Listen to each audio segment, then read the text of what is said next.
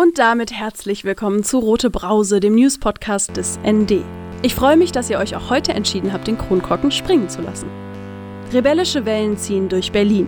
Nicht nur die KlimaschutzaktivistInnen von Extinction Rebellion werfen diese mit ihrer Aktionswoche auf, sondern schon die ganze Woche prägt die Rebellion gegen die Räumung der Liebig 34 Friedrichshain-Kreuzberg. Dazu aber mehr im Mittelteil dieser Roten Brause-Folge. Zunächst zu den News der Woche. Mein Name ist Marie Hecht, es ist Freitagnachmittag und das sind die Meldungen. Nazis blockiert. Am Samstag blockierten mehr als 1000 Antifaschistinnen Neonazis in Hohenschönhausen. Sitzblockaden zwangen die faschistische Splitterpartei Der Dritte Weg, ihre geplante Demonstration ab der S-Bahn-Station Wartenberg deutlich zu verkürzen.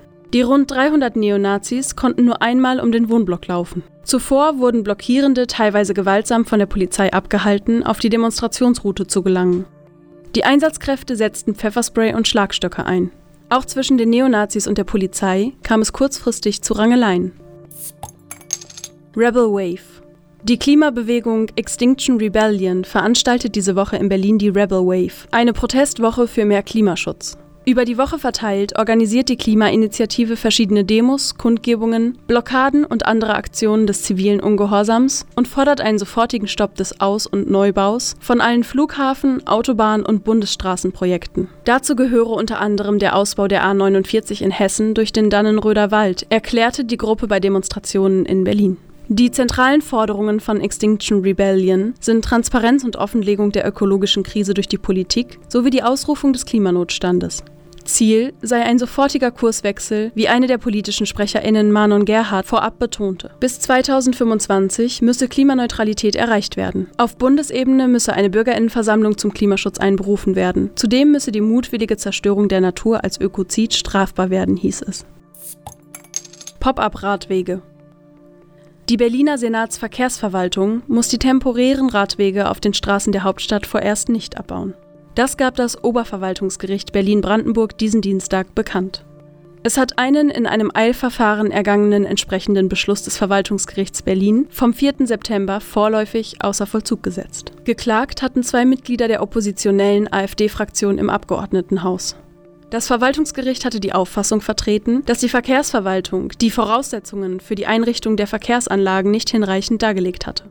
Es ging davon aus, dass Radwege nur dort angeordnet werden dürften, wo eine mit Zahlen belegbare konkrete Gefahrenlage gegeben ist.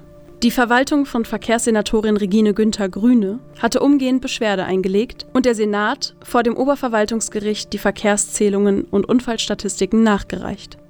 Die Entscheidung des Verwaltungsgerichts sei unter Berücksichtigung dieser Unterlagen mit überwiegender Wahrscheinlichkeit im Ergebnis fehlerhaft, schreibt das Oberverwaltungsgericht in einer Mitteilung. Die AfD-Abgeordneten hätten lediglich pauschal geltend gemacht, sich wegen Staus nicht in gewohnter Weise durch das Stadtgebiet bewegen zu können. Diese Einschränkung sei nicht schwerwiegend, da sich Fahrzeiten nur minimal verlängerten. Eine endgültige Entscheidung des Oberverwaltungsgerichts zu den Pop-up-Radwegen steht jedoch noch aus. Neukölln-Komplex die ehemalige Polizeipräsidentin von Eberswalde, Uta Leixenring, und der ehemalige Bundesanwalt und Ankläger im NSU-Prozess Herbert Diemer sind die beiden Mitglieder der neu ins Leben gerufenen Expertenkommission, die den Neukölln-Komplex untersuchen soll. Ende September hatte der rot-rot-grüne Senat die Einsetzung der externen Ermittlungskommission beschlossen, nachdem mehrere Skandale dazu geführt hatten, dass die Generalbundesanwaltschaft die Ermittlungen im Neukölln-Komplex an sich zog. Die Personalie Diemer ist in diesem Zusammenhang umstritten. Wer sich mit dem NSU-Prozess auseinandergesetzt hat, wisse, dass er nicht für größtmögliche Aufklärung behördlicher Missstände und rechter Netzwerke steht, so der innenpolitische Sprecher der Linksfraktion Niklas Schrader. Im NSU-Prozess war Diemer von Angehörigen der Mordopfer vorgeworfen worden, Hinweise auf ein rechtes Netzwerk und Verstrickungen der Verfassungsschutzämter nur lapidar oder gar nicht geprüft zu haben, was dieser stets zurückwies. Hintergrund ist, dass seit Jahren Antifaschistinnen in Neukölln Opfer rechter Anschläge werden. 72 Fälle zählt die Polizei mittlerweile, darunter mindestens 23 Brandstiftungen. Die im Mai 2019 eingesetzte sogenannte Besondere Aufbauorganisation Focus der Polizei hatte in ihrem Ende September vorgestellten Abschlussbericht nichts Wesentliches zur Aufklärung der rechten Terrorserie beitragen können. Das sollen Leixenring und Diemer nun ändern und damit das Vertrauen der Betroffenen in die Sicherheitsbehörden wiederherstellen. Auch indem sie etwaige rechte Netzwerke bei der Polizei untersuchen. Dafür stehen Leixenring und Diemer vier MitarbeiterInnen zur Verfügung, sowie alle relevanten Akten der Straf- und Ermittlungsbehörden zur Anschlagsserie. Einzige Ausnahme: Bei einer Gefährdung von laufenden operativen Maßnahmen kann die Einsicht verweigert werden. Ihr hört die rote Brause und das waren die Wochenmeldungen aus linker Perspektive. Seit Tagen ist die heutige Räumung des anarcha-queer-feministischen Hausprojektes Liebig 34 Thema. In dieser roten Brause-Folge lasse ich eine Woche voller Widerstand und Solidarität, aber auch Kritik und Repression Revue passieren. Am Freitagmorgen hat die Polizei in Berlin damit begonnen, ein besetztes Haus im Bezirk Friedrichshain zu räumen. Liebig34, 7.10.2020 über Twitter. Die Bullen fangen an, das Dach mit Stacheldraht zu verkleiden. Unglaublich. In einem System, das Menschen abhängig von finanziellen Möglichkeiten selektiert, in einem System, das ständig versucht, uns klein zu machen, ist die Liebe 34 seit über 20 Jahren ein Ort, an dem sich FeministInnen gegenseitig empowern können. Die Polizei ist mit einem Großaufgebot vor Ort. Die Beamten versuchten unter anderem mit Kettensäge und Winkelschleifer ins Haus zu kommen.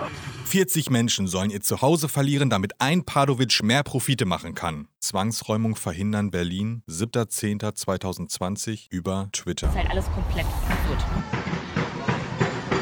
Rund 300 Menschen hatten sich in den frühen Morgenstunden vor dem Gebäude versammelt und versuchten, die Räumung zu verhindern.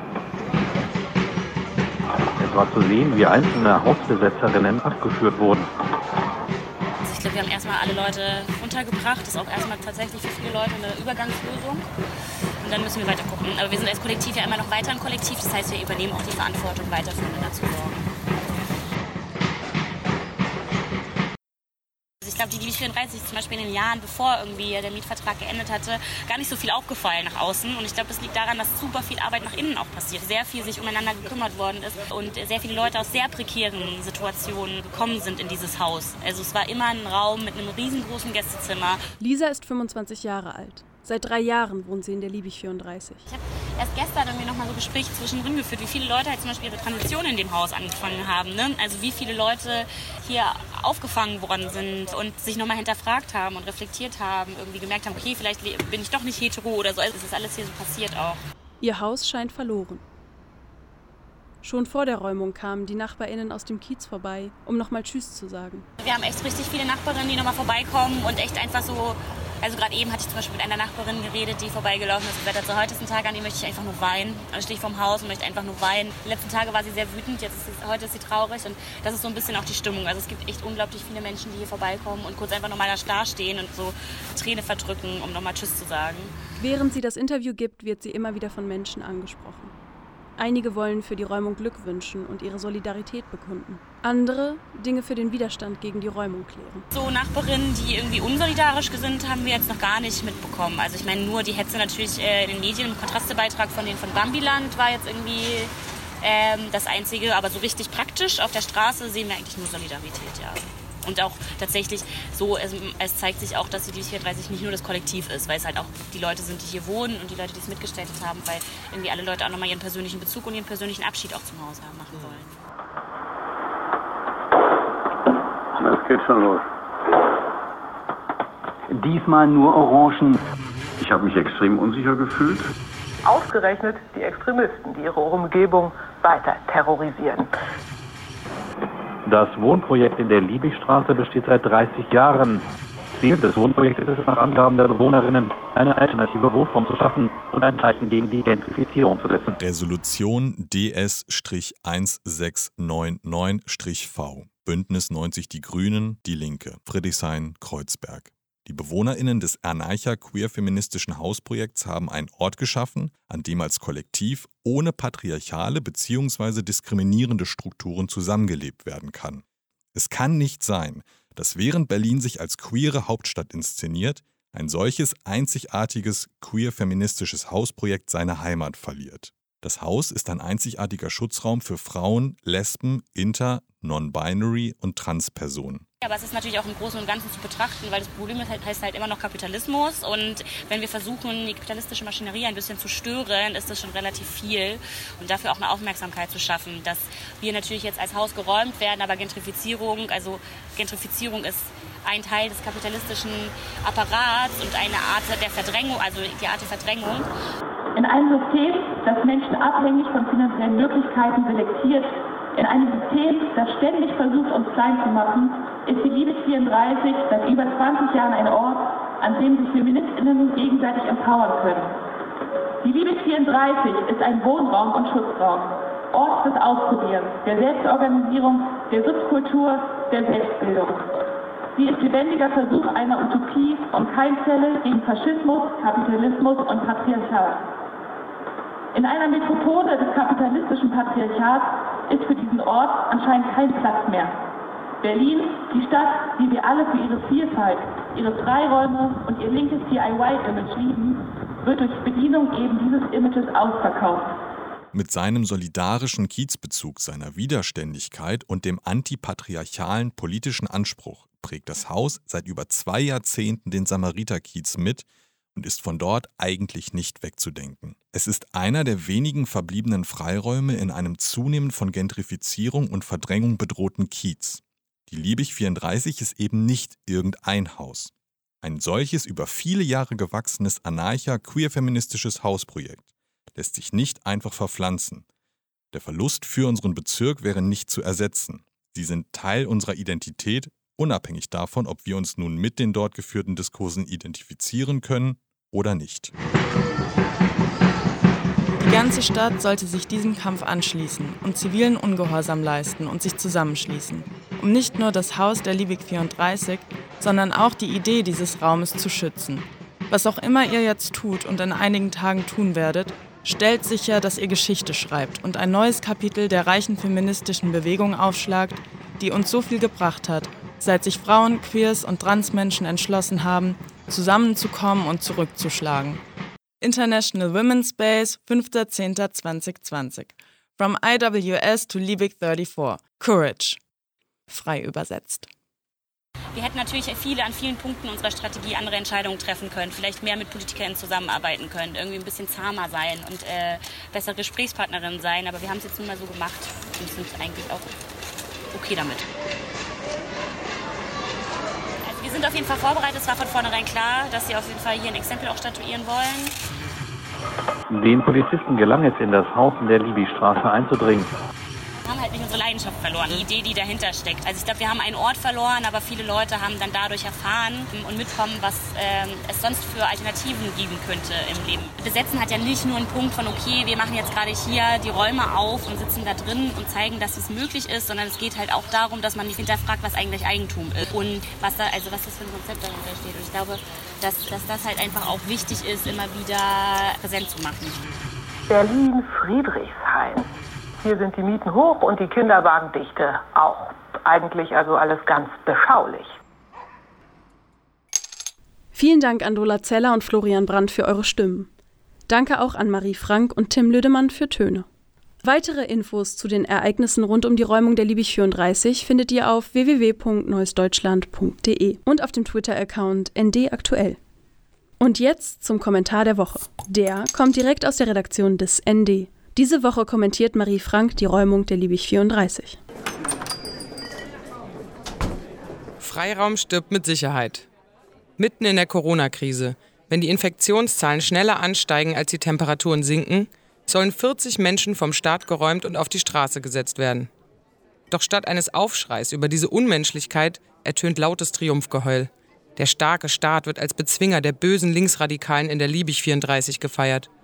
Als gäbe es in einer Stadt, in der die Profitgier des Kapitals Wohnraum in eine exklusive Mangelware verwandelt hat, nichts Wichtigeres, als die Interessen eines Immobilienspekulanten durchzusetzen. Als läge es in unser aller Interesse, das nächste seelenlose und überteuerte Apartmenthaus zu bauen und dafür einen seit 30 Jahren bestehenden Freiraum zu zerstören. Die Menschen, die dadurch ihr Zuhause verlieren, zählen dabei nicht. Warum auch? Seit Monaten ist in den Medien zu lesen, dass es sich bei ihnen um gefährliche Chaoten handelt. Feministinnen noch dazu. Bloß weg damit. Nun lässt sich wahrlich darüber streiten, ob Brandanschläge auf Signalkabel der S-Bahn oder auf Autos sinnvolle Akte politischer Gegenwehr sind. Unstrittig ist allerdings, dass diese militanten Aktionen weit weniger Schaden anrichten als der alltägliche kapitalistische Wahnsinn mit all seiner Verdrängung, Ausbeutung und Umweltzerstörung. Das waren die sprudelig-spritzigen Brausen-News dieser Woche. Aus Berlin, aus linker Perspektive. Rote Brause, der News-Podcast des ND. Von und mit Marie Hecht, jeden Freitagnachmittag. Aktuelle Meldungen findet ihr wie immer täglich im Blatt oder auf neues-deutschland.de. Alle Folgen vom Rote Brause Podcast findet ihr überall da, wo es Podcasts gibt und unter dasnd.de slash rotebrause. Und nicht vergessen, abonnieren, informieren, weitersagen. Folgt der Roten Brause auf Spotify oder abonniert sie im Apple Podcast. Ich mache jetzt Feierabend. Prost!